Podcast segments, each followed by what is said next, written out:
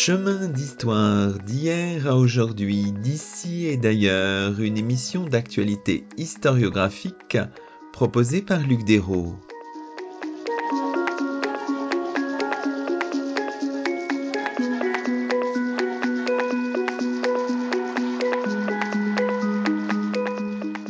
Bonjour à toutes et à tous, c'est le 53e numéro de nos chemins d'histoire, le 11e de la deuxième saison. Aujourd'hui, nous avons le plaisir d'accueillir à notre micro Hélène Dumas. Hélène Dumas est chargée de recherche au CNRS auprès de l'Institut d'histoire du temps présent. Elle vient de faire paraître aux éditions La Découverte, dans la collection À la source, dirigée par Clémentine Vidal-Naquet, un ouvrage intitulé Essentiel Niter, paroles orphelines du génocide des Tutsis.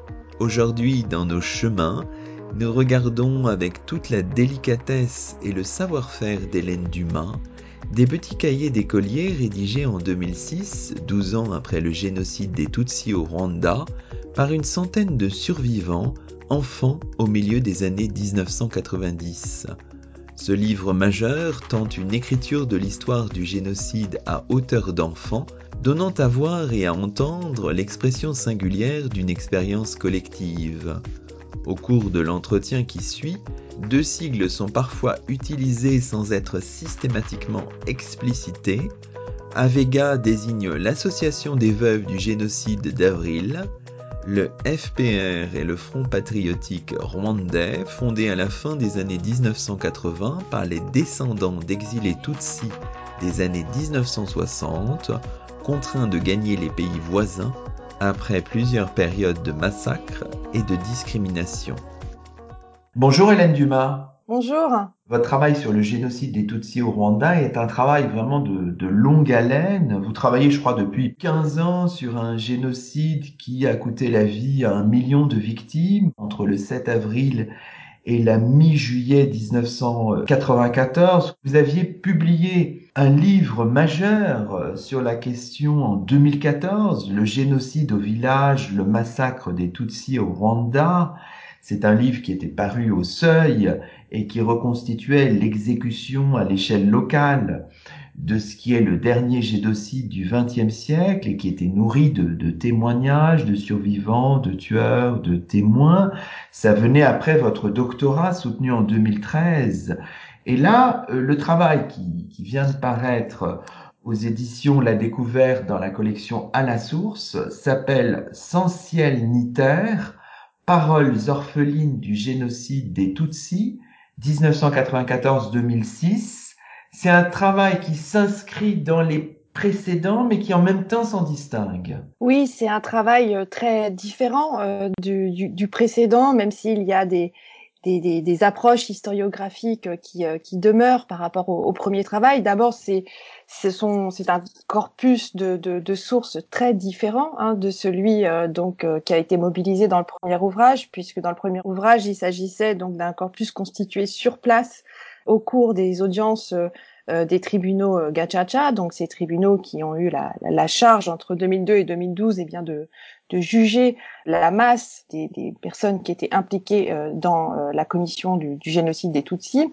Et là, il s'agit d'un corpus très différent, un corpus scripturaire et non oral, comme le premier, qui est constitué de 105 cahiers euh, dans lesquels euh, bien les, auteurs ont été euh, invités à coucher sur le papier, 12 ans après le génocide, leur expérience, l'expérience de ce qu'ils avaient traversé en 1994. Donc c'est une source très différente et des interrogations également différentes puisque je travaille ici sur une population singulière de rescapés qui sont donc des enfants et qui ont euh, écrit leur récit alors qu'ils étaient encore euh, des jeunes hommes et des, jeunes femmes. Alors, on va bien sûr revenir en détail sur votre projet, sur ce livre que vous publiez aux éditions euh, La Découverte, mais disons peut-être un mot de du contexte, de l'ambiance un petit peu, y compris qui est parfois pesante pour l'historiographie, pour les historiens, les historiennes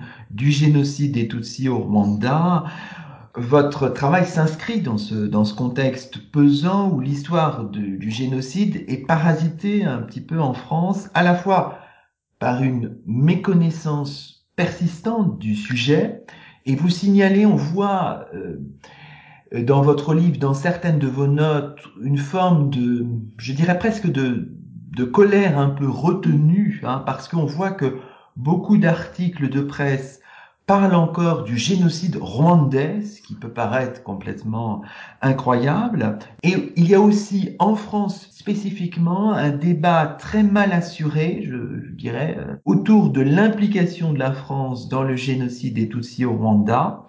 On sait notamment que c'est valable pas seulement sur le terrain médiatique, mais aussi sur le terrain de la recherche, que la commission de recherche sur les archives françaises relatives au Rwanda et au génocide des Tutsis, créée en 2019, placée sous la présidence de Vincent Duclerc, on sait que cette commission ne comprend aucun spécialiste du génocide et qu'elle a par ailleurs été confrontée à une forme de, de scandale puisqu'on a appris tout récemment, à la mi-novembre 2020, qu'une de ses membres, désormais en retrait, avait publié il y a quelques années un article sur l'opération turquoise, article erroné, lacunaire, qui semble apporter, avez-vous dit dans, dans un entretien, du crédit à la thèse négationniste du double génocide. Donc pour un historien, une historienne sérieuse, sérieuse, ça doit être pesant tout ça, en quelque sorte. Oui, on est dans un dans un contexte de, de travail très très difficile. Alors vous l'avez dit dès le départ, je crois qu'il y a deux éléments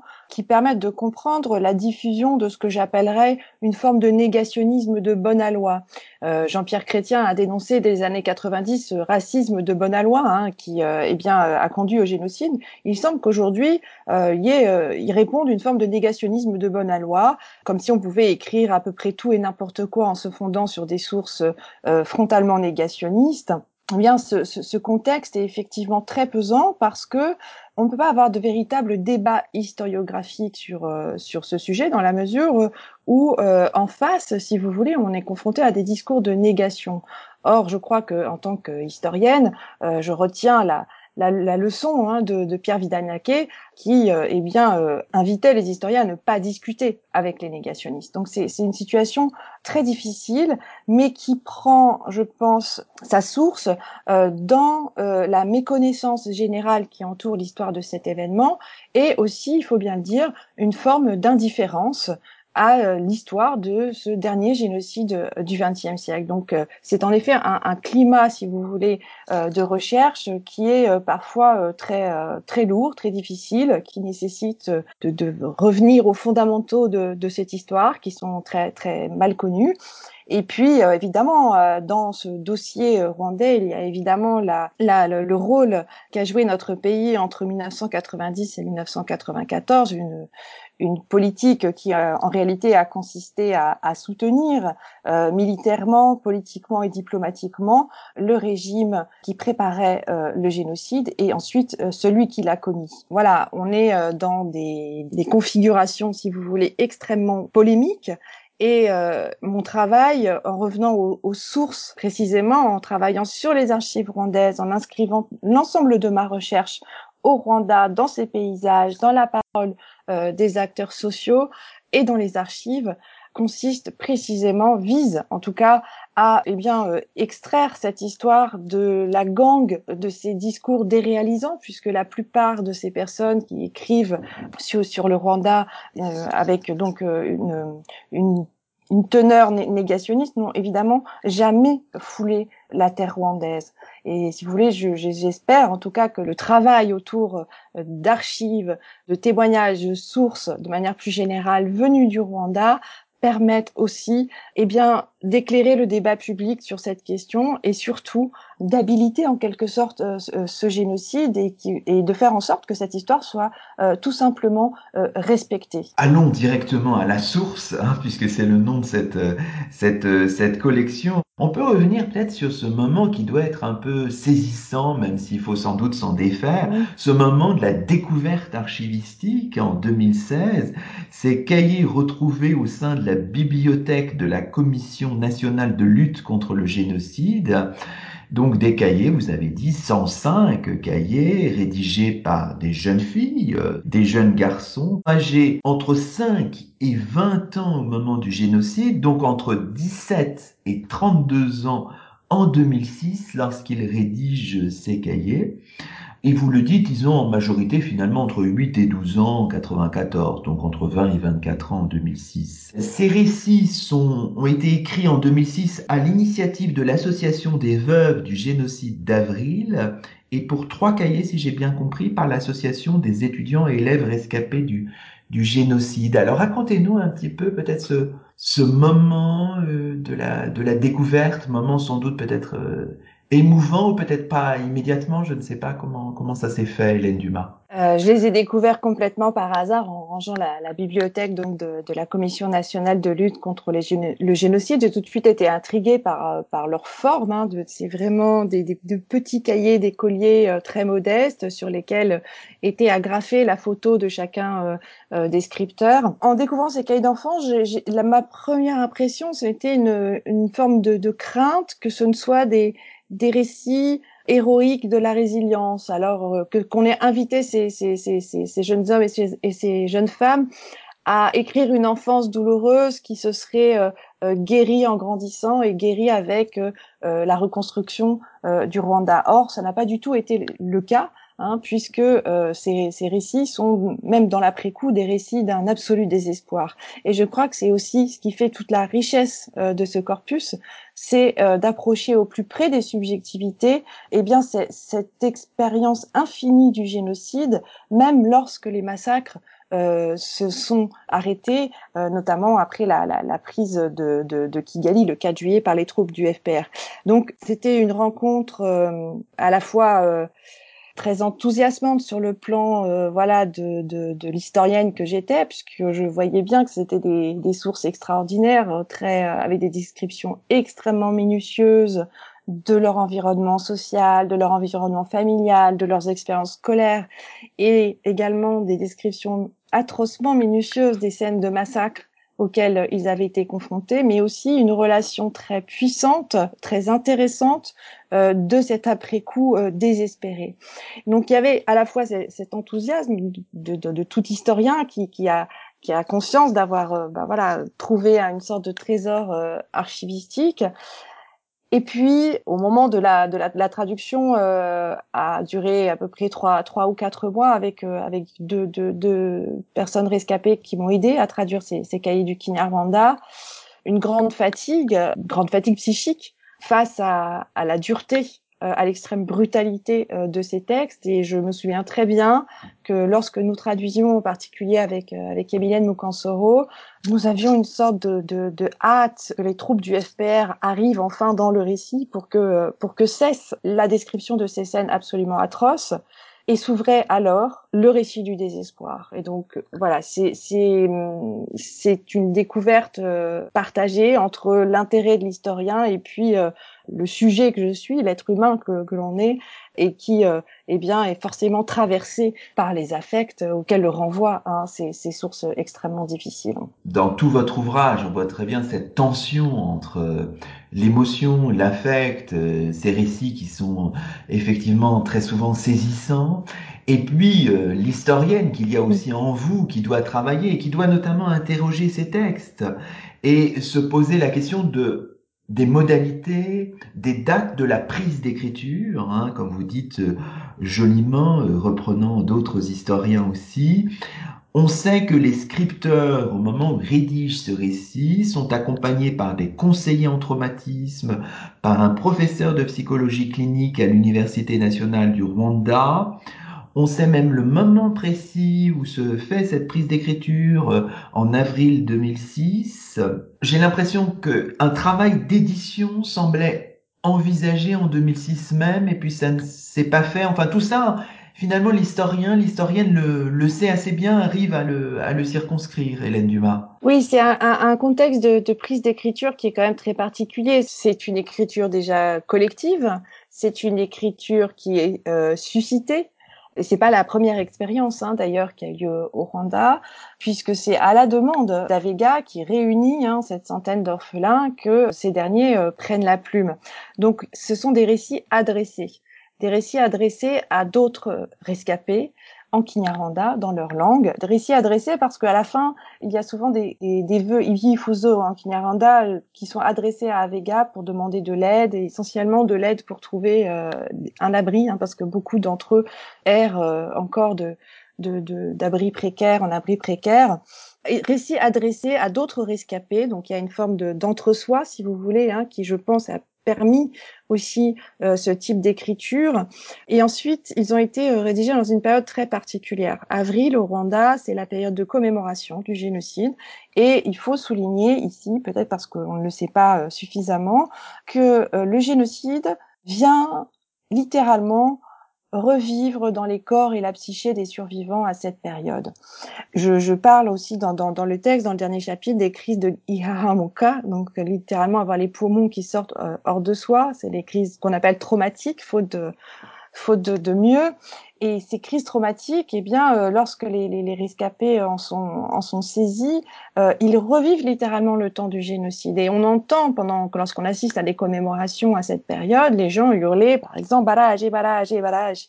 Ils arrivent, ils arrivent, ils voient les tueurs.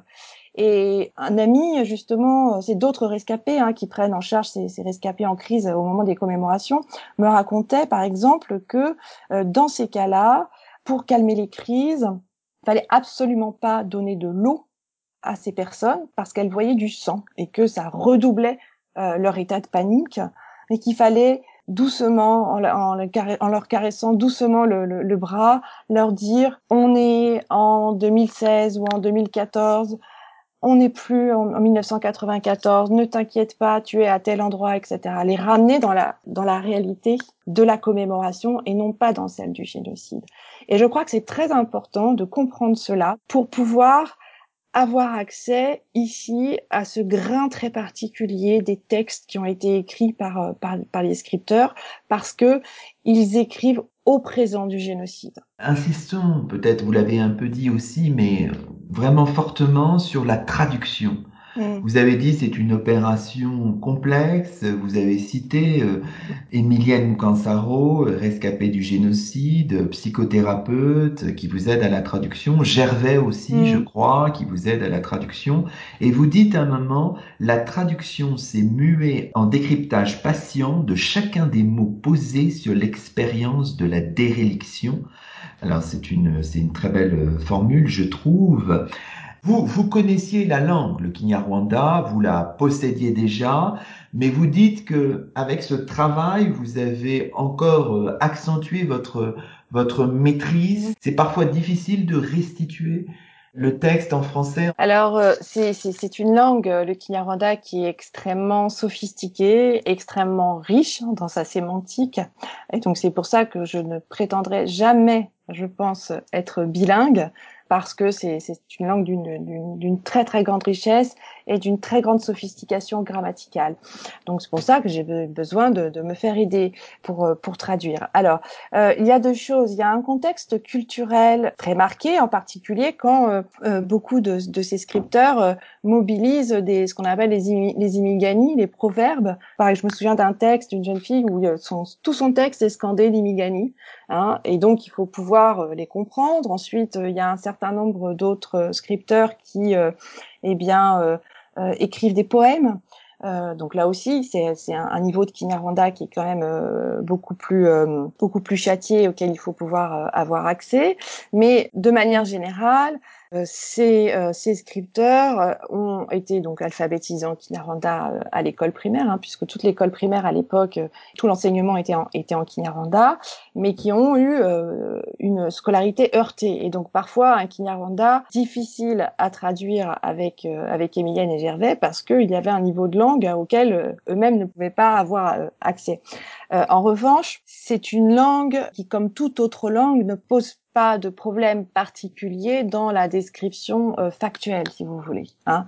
Euh, ce qu'il a fallu euh, faire très souvent, euh, c'est traduire par la gestuelle tel ou tel mot. Il y a le terme goutema qui revient très souvent. Goutema, c'est couper. Effectivement, le terme revient de manière récurrente. Et puis il y a goutema bora.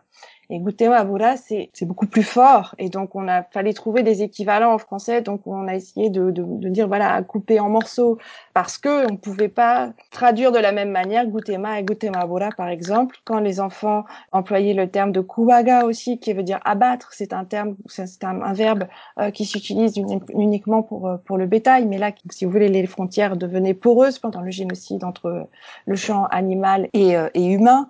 Donc voilà, il y avait il y avait il y a tout un travail sur, la langue qui permettait aussi de restituer les expériences d'animalisation, par exemple, hein, qu'ont connues les, victimes et, les rescapés. Venons-en maintenant à l'histoire que vous souhaitez bâtir et que vous, que vous bâtissez hein, quand on regarde ce, ce livre.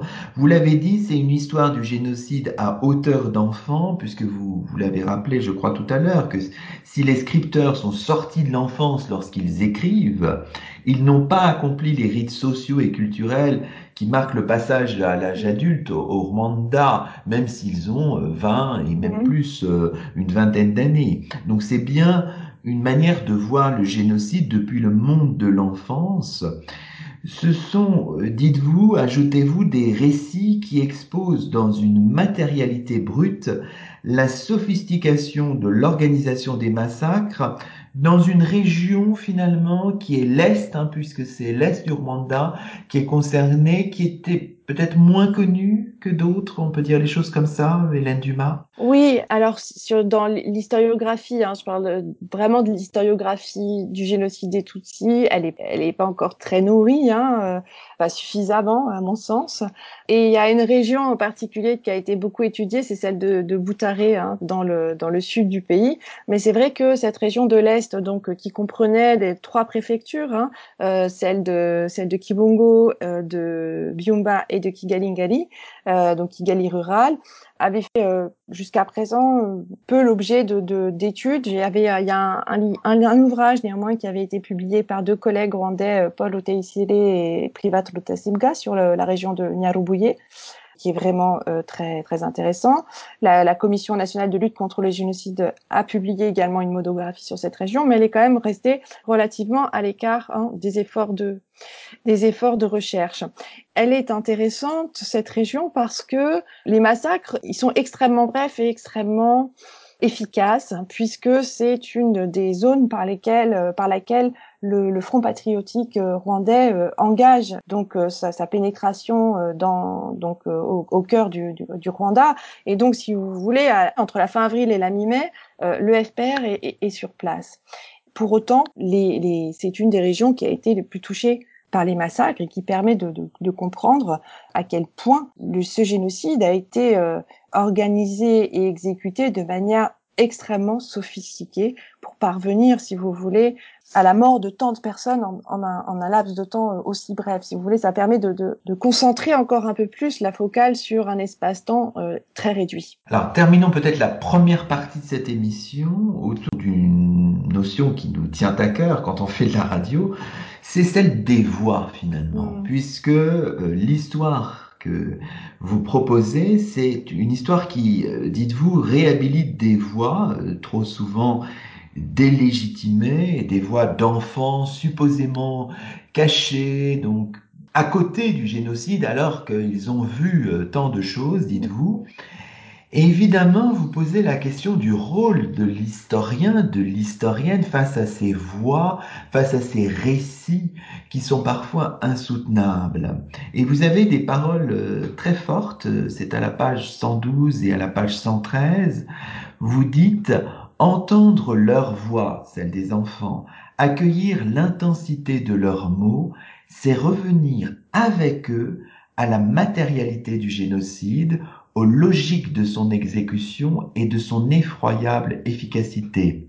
Et vous ajoutez, les termes posés par les enfants sur leur expérience recèlent une telle puissance évocatrice que l'on choisira ici de s'effacer réduisant à l'extrême l'exercice du commentaire pour privilégier les voix portées par les textes. Très très belle formule qui interroge aussi bien sûr, c'est-à-dire vous êtes, on a l'impression que vous êtes dans une forme d'exercice limite. Vous exercez vos, vos compétences d'historienne, mais face au récit de l'insoutenable, il faut peut-être plus accompagner qu'ajouter quelque chose d'autre. Et c'est pour ça qu'il n'y a pas de conclusion aussi dans cet ouvrage. Enfin, une conclusion traditionnelle, en tout cas. Non, j'ai souhaité ne pas reprendre la parole après, après eux. Euh, et d'ailleurs, je, je, pense que la, la, dernière phrase du livre, du, la dernière phrase du dernier chapitre du livre euh, est une forme de, de conclusion euh, en, en, en elle-même. Alors, c'est une relation particulière que j'ai que j'ai nouée à ces, à, ces, à ces récits, à ces voix. L'extrait euh, que vous que vous venez de lire, c'est il se situe dans, dans, dans, un chapitre qui est très particulier, qui, qui dont je reprends l'expression le, le, à Denis Crouzet, les théâtres de la cruauté. Il me paraissait tout simplement indécent de commenter, paraphraser, euh, surtout de, de, de, raconter à leur place. Moi, j'ai pas vécu le génocide, j'ai pas assisté au viol de ma mère, euh, à son démembrement, à la décapitation de mes tantes et de et de, de mes parents. Donc, je, il me semblait euh, impossible, ici, dans ce chapitre en particulier, d'ajouter un mot qui soit surplombant, de, de jouer les historiennes. Voilà, c'était leurs mots qui portaient l'histoire et pas les miens. Et je pense que la collection dans laquelle s'inscrit votre ouvrage, à la source, qui est une collection toute récente hein, chez l'éditeur, hein, qui est dirigée par Clémentine Vidal-Naquet, cette collection a tout son sens, évidemment, pour le projet que vous portez. Oui, le livre, c'est euh, une aventure éditoriale, une aventure aussi d'amitié avec Clémentine Vidal-Naquet, à qui je dois beaucoup pour la réalisation de ce livre. Et je crois que c'est un projet, c'est une proposition à partir de ce projet éditorial, euh, donc de cette, de cette, collection à la source, où il s'agit de partir d'une source unique. Voilà. Et donc, ce projet permettait précisément de conserver euh, l'intégrité du corpus et surtout de pouvoir présenter euh, de, larges extraits des, récits et de porter leur voix avant de porter la mienne. Et je crois que c'est très lié au, projet éditorial aussi.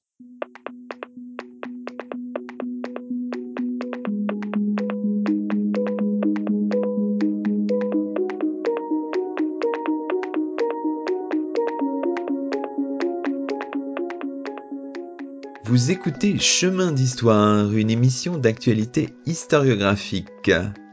Aujourd'hui, Luc Dérault s'entretient avec Hélène Dumas, autrice d'un ouvrage récemment paru à la découverte, un livre intitulé Sans ciel ni paroles orphelines du génocide des Tutsis.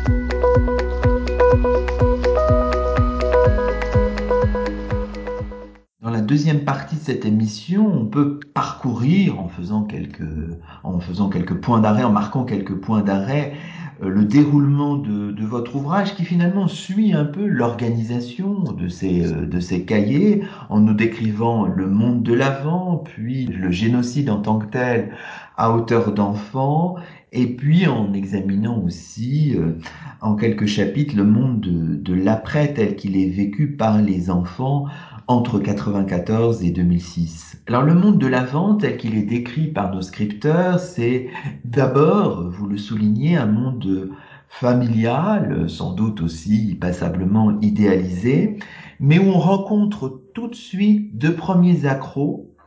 Et vous rappelez que l'école, euh, dans euh, ces années 90, c'est aussi la fabrique d'une altérité, ethno-raciale. Alors, il faut peut-être l'expliquer un peu à nos auditeurs, ça, Hélène Dumas. Je pars de leur expérience de, de, de l'école, puisque euh, c'est à partir de, de, leur confrontation à l'institution scolaire que, que, ces enfants euh, Tutsis se voient assigner une identité qu'ils ignoraient jusqu'à présent. Il faut savoir que, contrairement à un préjugé bien, bien ancré, euh, les Hutus et les Tutsis ne sont pas des ethnies c'est un, seul et même peuple. Ces catégories étaient, euh, avant leur racialisation par les discours missionnaires et la politique coloniale belge, étaient des catégories sociopolitiques qui étaient euh, perméables. les euh, deux républiques postcoloniales, donc la, la, première donc de 1962 à 1973, puis la seconde, ont été dirigées par euh, par des personnalités politiques euh, Hutus convaincu d'une définition raciale du peuple. Ce qui est très difficile à comprendre de, de, de vu d'ici, hein, c'est que tous les termes politiques sont piégés au Rwanda. La démocratie, dans le, le, langage politique rwandais, ça veut dire le gouvernement du Rwanda au bénéfice exclusif des Hutus, puisque ce sont c'est le peuple majoritaire, il est désigné comme tel. Et puis, qui dit majorité implique qu'il existe une minorité. Et cette minorité, Tutsi, ainsi racialisée, a été l'objet de nombreux euh, pogroms dans les années 60, puis en 1973, puis ensuite à partir du déclenchement de la guerre en, en octobre 1990. Et ce qui est tout à fait marquant euh, à partir de la prise de pouvoir du Juvenal Abiyarimana en, en 1973, c'est, je crois, l'inflation statistique, l'obsession statistique pour les races. Donc euh, il y a des, des, dans un État qui est quand même pas très prospère, des multiples agents de recensement, y compris au plan local, qui, eh bien, à partir de chaque naissance, chaque mariage, chaque décès, inscrivent la, euh, la, la, race, hein, euh, puisque le terme Goko peut se traduire euh, indifféremment par race ou par ethnie, de la personne. Et ces mentions raciales sont également portées sur les cartes d'identité, sur tous les documents administratifs.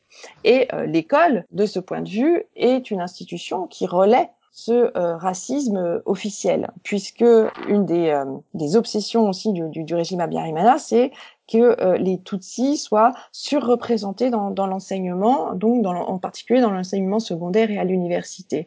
Et ces, ces, recensements auxquels sont soumis les, les, les, élèves et qu'ils racontent visent précisément à leur obstruer euh, l'accès à l'école secondaire. Et c'est pour ça qu'il y a des stratégies qui sont mises aussi en place par certains de leurs parents pour qu'ils puissent apprendre des métiers, puisqu'ils savent très bien que leurs enfants, comme Tutsi, ne parviendront pas à échapper au, au coup près euh, de ce racisme institutionnalisé. Et donc c'est au cours donc de ces recensements dans les classes que les, les, les jeunes scripteurs racontent qu'ils ont découvert, ils, ils parlent, ils donc de ces choses d'ethnie, de ces histoires d'ethnie, dont ils ignoraient absolument tout. Et souvent, les instituteurs leur, demandent d'aller euh, à la maison euh, demander euh, qui ils sont. Voilà, c'est devenu leur, leur, le principal critère identitaire. Et c'est à ce moment-là que les parents disent nous, sommes tous ici.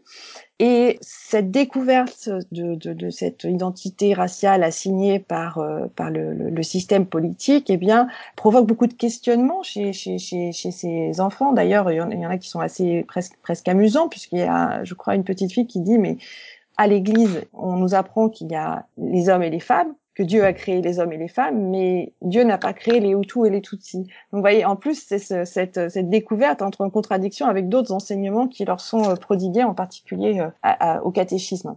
Et cette découverte va provoquer des questionnements chez les enfants, et à ce moment-là, la chape de silence, si vous voulez, sur les persécutions antérieures vécues par les parents et les grands-parents, eh bien, va se lever progressivement et les parents vont expliquer Bien non, nous ne sommes pas originaires de cette, région. Nous avons été euh, expulsés de nos terres natales dans les années 60 pour venir ici. Nous avons euh, vécu plusieurs guerres, hein, comme, euh, comme ils disent.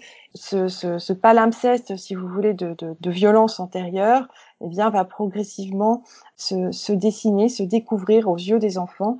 Et hélas, à, dès 1990, ils vont être directement confrontés à la persécution euh, de leur famille. Oui, parce qu'on le voit dans les, dans les récits, hein, euh, ce sont euh, des enfances en guerre dès 1990, à la suite de l'attaque du FPR depuis l'Ouganda, et ce sont des enfants qui vont rencontrer entre 90 et, et le début 94 des violences, des tueries, des attaques aussi. Ça, vous, vous le rappelez, on le voit dans ces cahiers d'écoliers. Oui, il raconte de manière très précise euh, l'investissement violent des domiciles euh, par euh, des militaires qui cherchent des lettres, des radios, des, des preuves de la complicité hein, des familles Tutsis avec le Front patriotique rwandais, puisqu'il faut savoir qu'à partir du moment où cette attaque a lieu, euh, eh bien, euh, un imaginaire de guerre et de, de crainte obsidionale euh, va euh, habiter hein, les extrémistes, euh, les extrémistes Hutus, et l'ensemble de la population civile Tutsi est assimilée racialement hein, aux combattants du FPR. Et cette imaginaire de guerre permet de comprendre justement euh, toutes ces persécutions qui ont lieu entre 90 et 94 et également les massacres qui ont lieu pendant le, pendant le génocide. Alors, nous arrivons en avril 94, donc euh, vous, le, vous le dites en suivant tous ces, tous ces cahiers, ces 105 cahiers, la nouvelle de la mort du président Abiyarimana qui est tué avec son homologue burundais dans un avion qui était en phase d'atterrissage à Kigali, attentat dont les circonstances ne sont toujours pas clairement euh, établi, un attentat qui a lieu le 6 avril 94. Donc cette nouvelle suscite des formes d'angoisse très profonde de la part euh, des enfants et de leurs familles. Hein. les enfants sentent bien, bien sûr, ils sont au diapason de, des émotions de leur famille. Et on peut le voir notamment et voir comment la, genèse des choses se fait finalement très très vite en lisant peut-être un premier extrait. Il se situe aux pages 69-70, c'est un enfant qui est âgé de 10 ans, donc qui est un petit garçon qui est né en 84, qui témoigne et qui a donc 22 ans en 2006. Voici ce qu'il écrit. Nous étions en vacances. L'avion de Abiyarimana est tombé. Mais moi je ne l'ai pas su. Je dormais et le matin je suis allé garder les vaches avec le berger. J'avais 10 ans. Et quand nous avons ramené le bétail du pâturage, j'ai vu beaucoup de gens rassemblés dans l'enclos. Je n'ai pas su ce qui se passait, mais je les ai entendus dire ⁇ Nous sommes finis ⁇ C'étaient des hommes voisins. Les gens de chez moi n'avaient plus de cœur, ils voyaient qu'ils ne pouvaient rien faire et qu'ils allaient les tuer. Papa m'a demandé de venir à la maison et de ne pas retourner au pâturage. Vers 14 heures, nous avons vu de l'autre côté de Moisy, à Mourambi, les maisons en train de brûler. Eux, ils avaient commencé à incendier les maisons. Ceux qui voyaient les maisons en train d'être incendiées, ils allaient le raconter aux autres Tutsis. Ils disaient, c'est la fin. Où pouvons-nous aller maintenant? Nous sommes finis. Et ceux qui étaient âgés disaient, cela va s'arrêter, c'est normal, cela s'est passé aussi en 1959. Ils brûlaient les maisons, les gens fuyaient, mais ils ne tuaient pas. Mais partout, il y avait des réunions d'interamoué. Le soir, les adultes sont allés passer la nuit dans les brousses et nous, les petits-enfants et maman, nous avons passé la nuit à l'intérieur de la maison. Papa a passé la nuit assis dans son étable. Il a fait jour et ceux qui étaient dans la brousse sont revenus.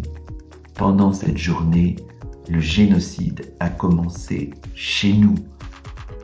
Bon, un texte saisissant très fort aussi parce qu'il a à la fois des mots très simples qui s'enracinent dans une vie quotidienne et puis le, au diapason de l'horreur qui se passe. Alors, il faut expliquer peut-être euh, certaines choses. Cette expression qui revient, nous sommes finis. Mmh. La c'est vraiment la traduction la plus proche, la plus littérale du, du Kinyarwanda, en fait. Notre sort est scellé. Il y a, si vous voulez, euh, dans les tout premiers jours, les toutes premières heures du, du, génocide, l'impuissance euh, des adultes et leur crainte, leur frayeur.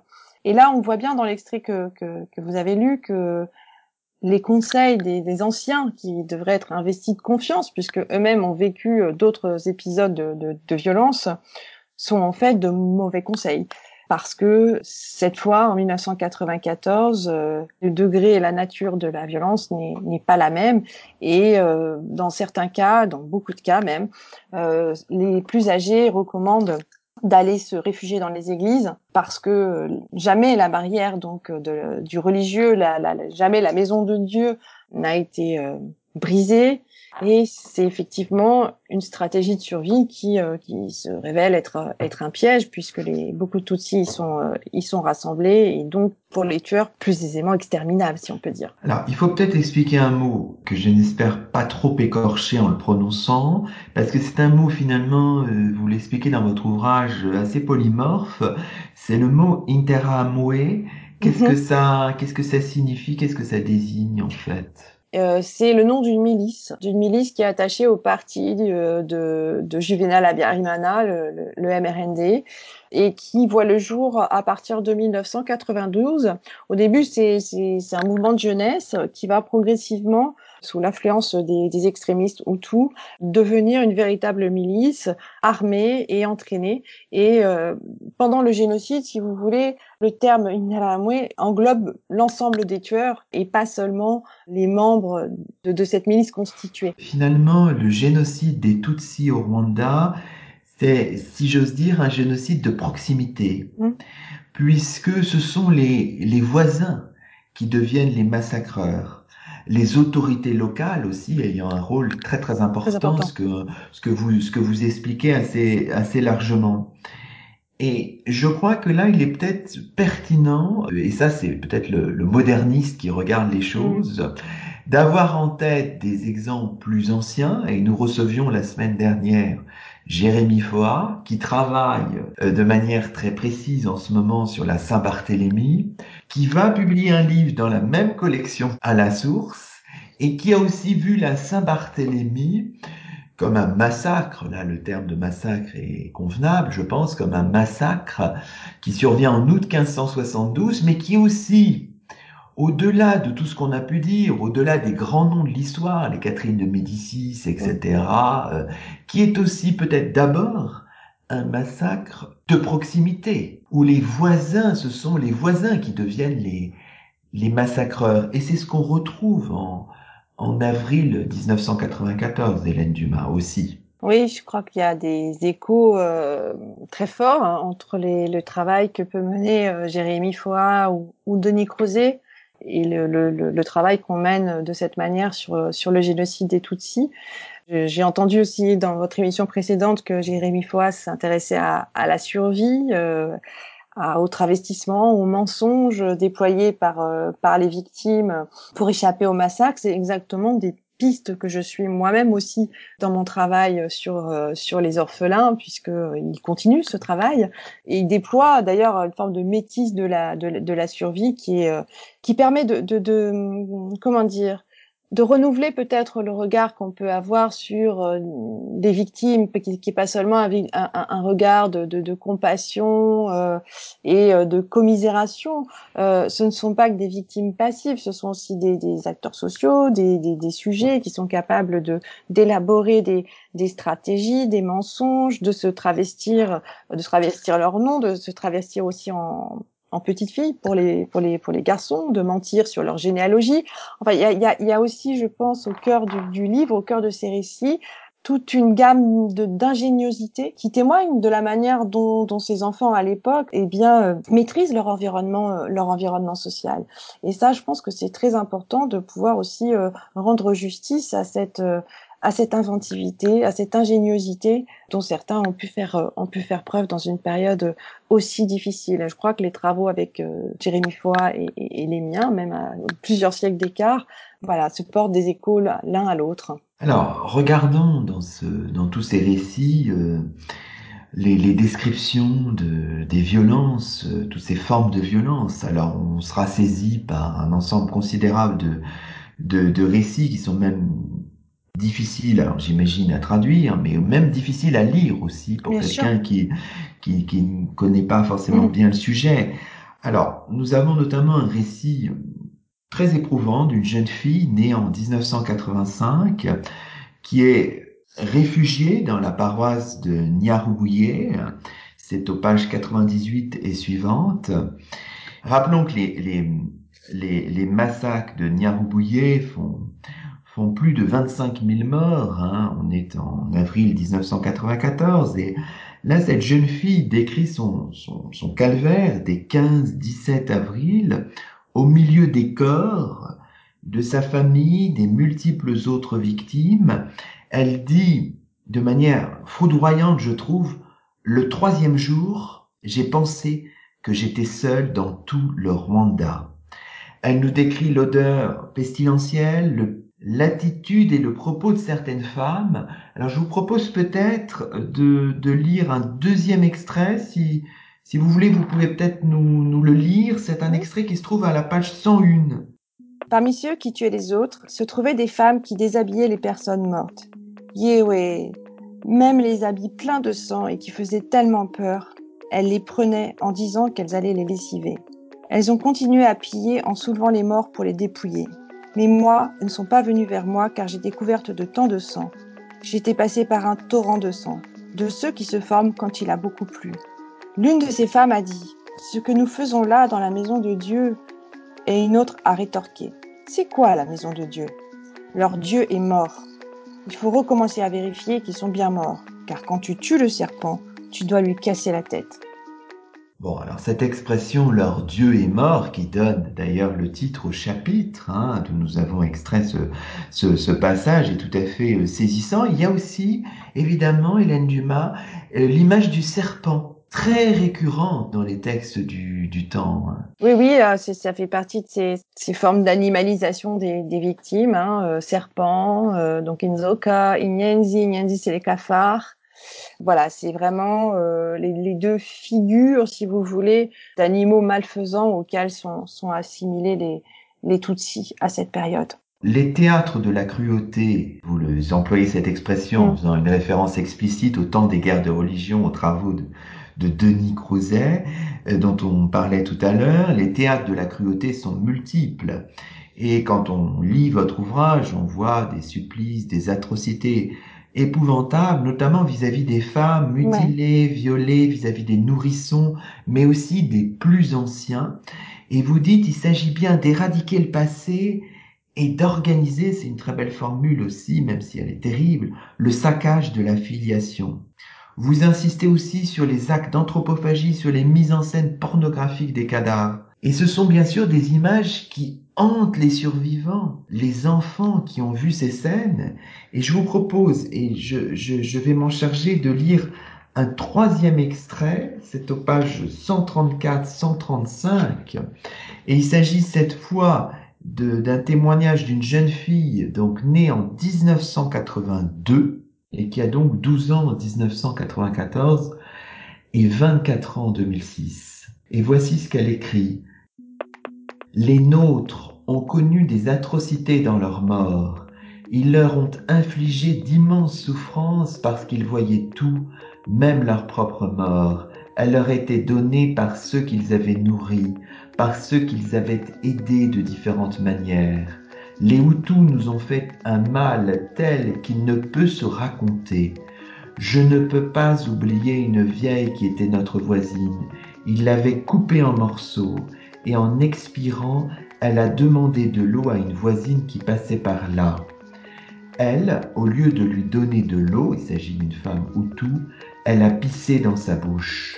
Tu comprends bien que nous avons vu tellement de choses que nous pourrions détester l'humanité tout entière. Un texte euh, saisissant également et qui est frappant parce que l'indicible, on le raconte malgré tout, mais on imagine vraiment dans un état euh, presque second, enfin, c'est comme ça qu'on le pense en tout cas. Ces textes, en tout cas, je crois, euh, ne posent pas la question de l'indicible, parce que c'est dicible. La preuve, ils l'ont, ils l'ont dit, ils l'ont écrit. Je pense qu'ils posent plutôt la question de notre capacité à les entendre. C'est plutôt cette question-là que nous adressent finalement ces orphelins. Est-on capable de les entendre, d'entendre leur souffrance, une souffrance qui est une souffrance euh, issue d'un événement politique, d'une volonté d'éradication totale d'un groupe humain, d'un génocide, qui est donc une souffrance tout à fait particulière. Et je crois que c'est cette question qui nous adresse.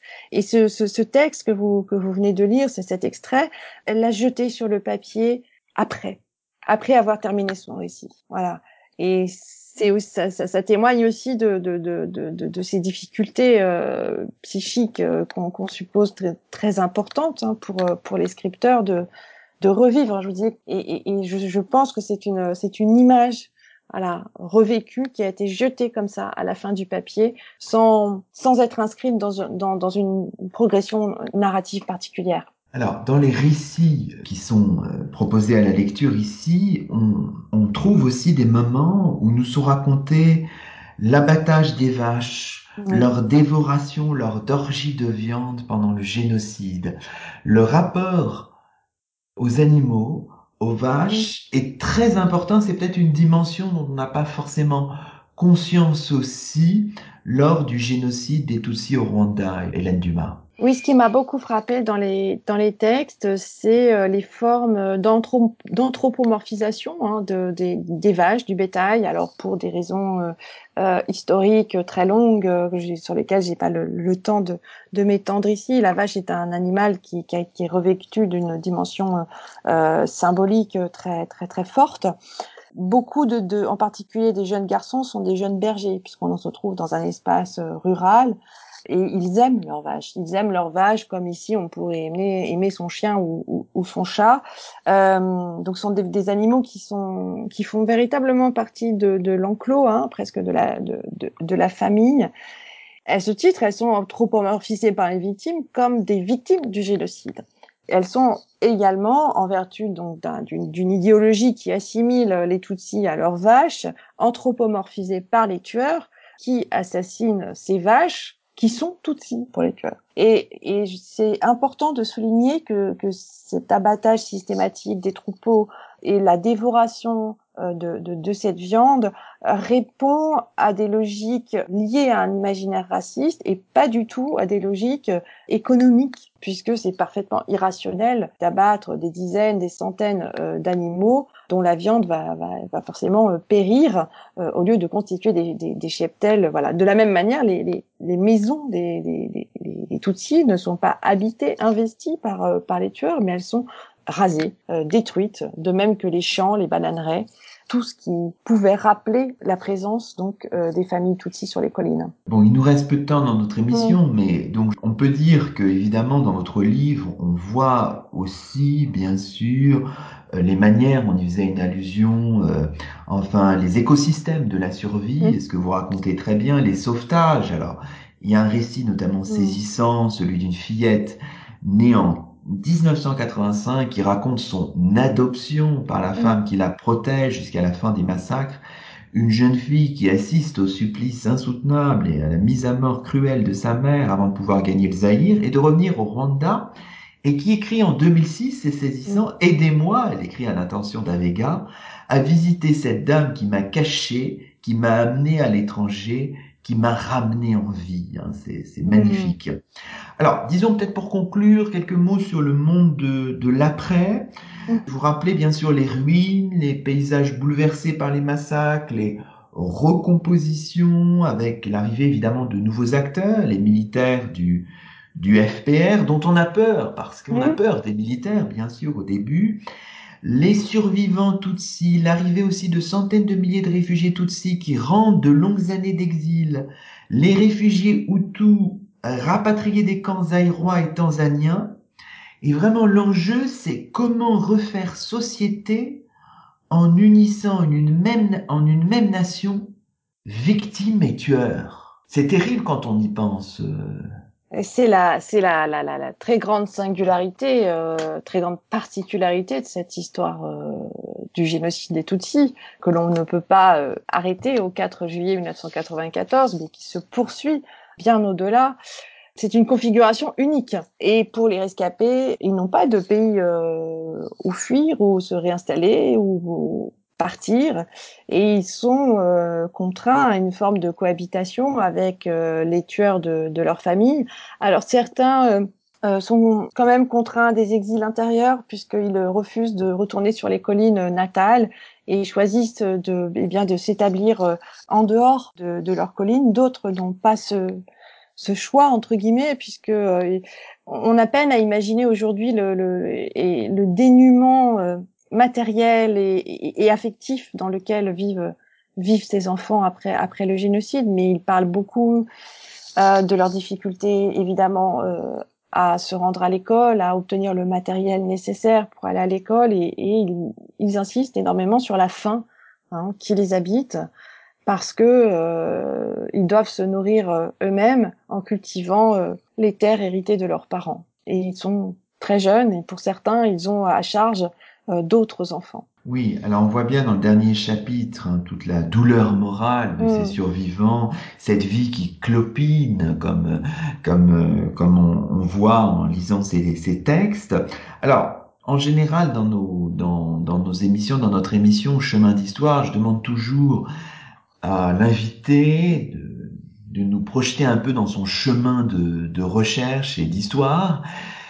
Vous avez écrit un livre sans ciel Paroles orphelines du génocide des Tutsis, 1994-2006, euh, qui est euh, majeur, qui euh, vous a certainement beaucoup coûté, je sais pas, les mots sont difficiles à, à dire, qui, qui a été enfin produit dans une forme de souffrance, d'empathie avec vos, évidemment, vos rescapés.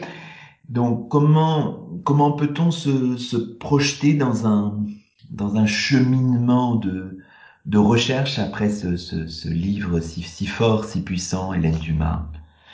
Mais il continue ce, ce chemin et euh, il va continuer au Rwanda où j'espère partir le plus rapidement possible parce que là, ça fera presque un an sans que je n'ai pu fouler les terres du Rwanda. Et c'est très difficile pour moi parce que euh, parce que c'est un c'est mon deuxième pays. Euh, ils vivent euh, des gens que j'aime, que je n'ai pas pu voir, voilà. Et c'est très douloureux aussi.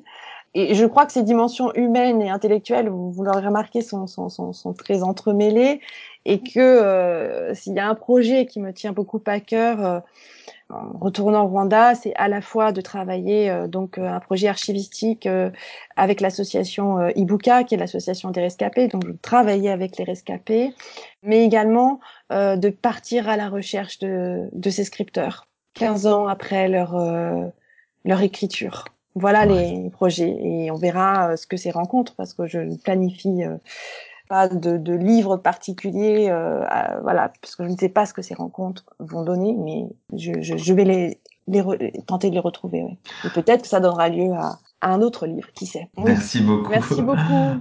C'est ainsi que se termine le 53e numéro de Chemin d'Histoire d'hier à aujourd'hui, d'ici et d'ailleurs le onzième de la saison. Nous étions en compagnie d'Hélène Dumas, chargée de recherche au CNRS, qui vient de faire paraître aux éditions La Découverte, dans la collection À la source, Sans ciel ni paroles orphelines du génocide des Tutsis, un ouvrage qui fera date. Toutes nos émissions sont disponibles sur la plateforme SoundCloud.